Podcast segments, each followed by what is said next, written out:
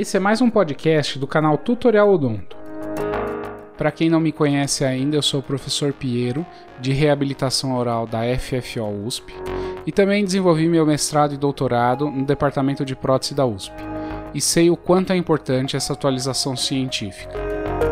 Nesse podcast, nós dividimos o mês de outubro de 2019 em duas partes, devido à grande quantidade de artigos que foram publicados. Nesse podcast, nós vamos apresentar a primeira parte de outubro de 2019, que consta com 15 artigos publicados.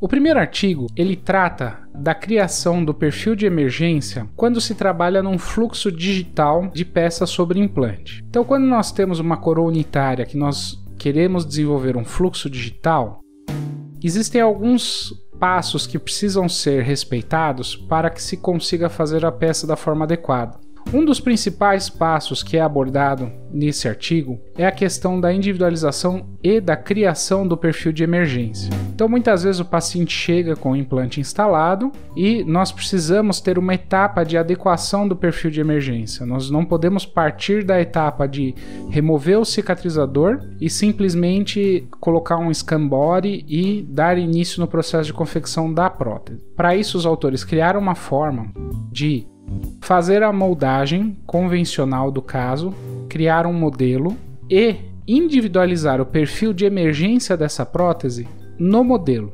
Então, na região onde vai a gengiva artificial ao redor do implante, essa gengiva ela é cortada ou desgastada para criar o perfil de emergência ideal. Uma vez feito isso, é individualizado um pilar, pode ser um pilar de titânio ou um cicatrizador, dependendo do tipo de implante trabalhado, mas é acrescentado nesse pilar resina para copiar o perfil de emergência criado no modelo. Nesse momento, não se preocupa com a oclusão do paciente ou manutenção de contato interproximal, apenas com o condicionamento gengival propriamente dito. Sendo assim, esse pilar de titânio ou cicatrizador individualizado é levado à boca com isso, cria-se o perfil de emergência que foi copiado do modelo em questão.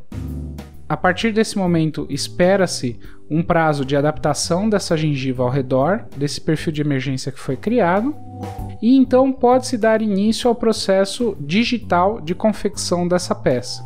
Ou seja, já pode colocar o scan body, escanear todo o contexto e obter um modelo digital com o perfil de emergência criado. Além disso, é possível sobrepor as imagens do que se obteve na boca com o perfil de emergência que foi criado no modelo inicial, para se ter uma maior fidelidade desse perfil de emergência. O próximo trabalho é uma descrição de técnica da utilização de etapas do fluxo digital na confecção de uma prótese total. As etapas digitais elas tentam entrar dentro dos fluxos de trabalho para poder adiantar alguma etapa ou facilitar algum processo. Os autores afirmam que toda a etapa de confecção da prótese total gera dificuldades por parte dos clínicos, principalmente dos menos experientes, para poder confeccionar a prótese da forma adequada, tomar a dimensão vertical da forma adequada, fazer processos que são dependentes exclusivamente do profissional.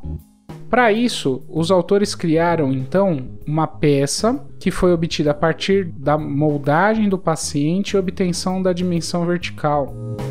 Esses modelos virtuais foram criados por meio de CAD/CAM e a partir desses modelos criados foi feita uma prótese virtual para que a próxima etapa, que seria a etapa de rolete de cera, já fosse feita com um protótipo da peça e possíveis alterações fossem feitas nesta peça.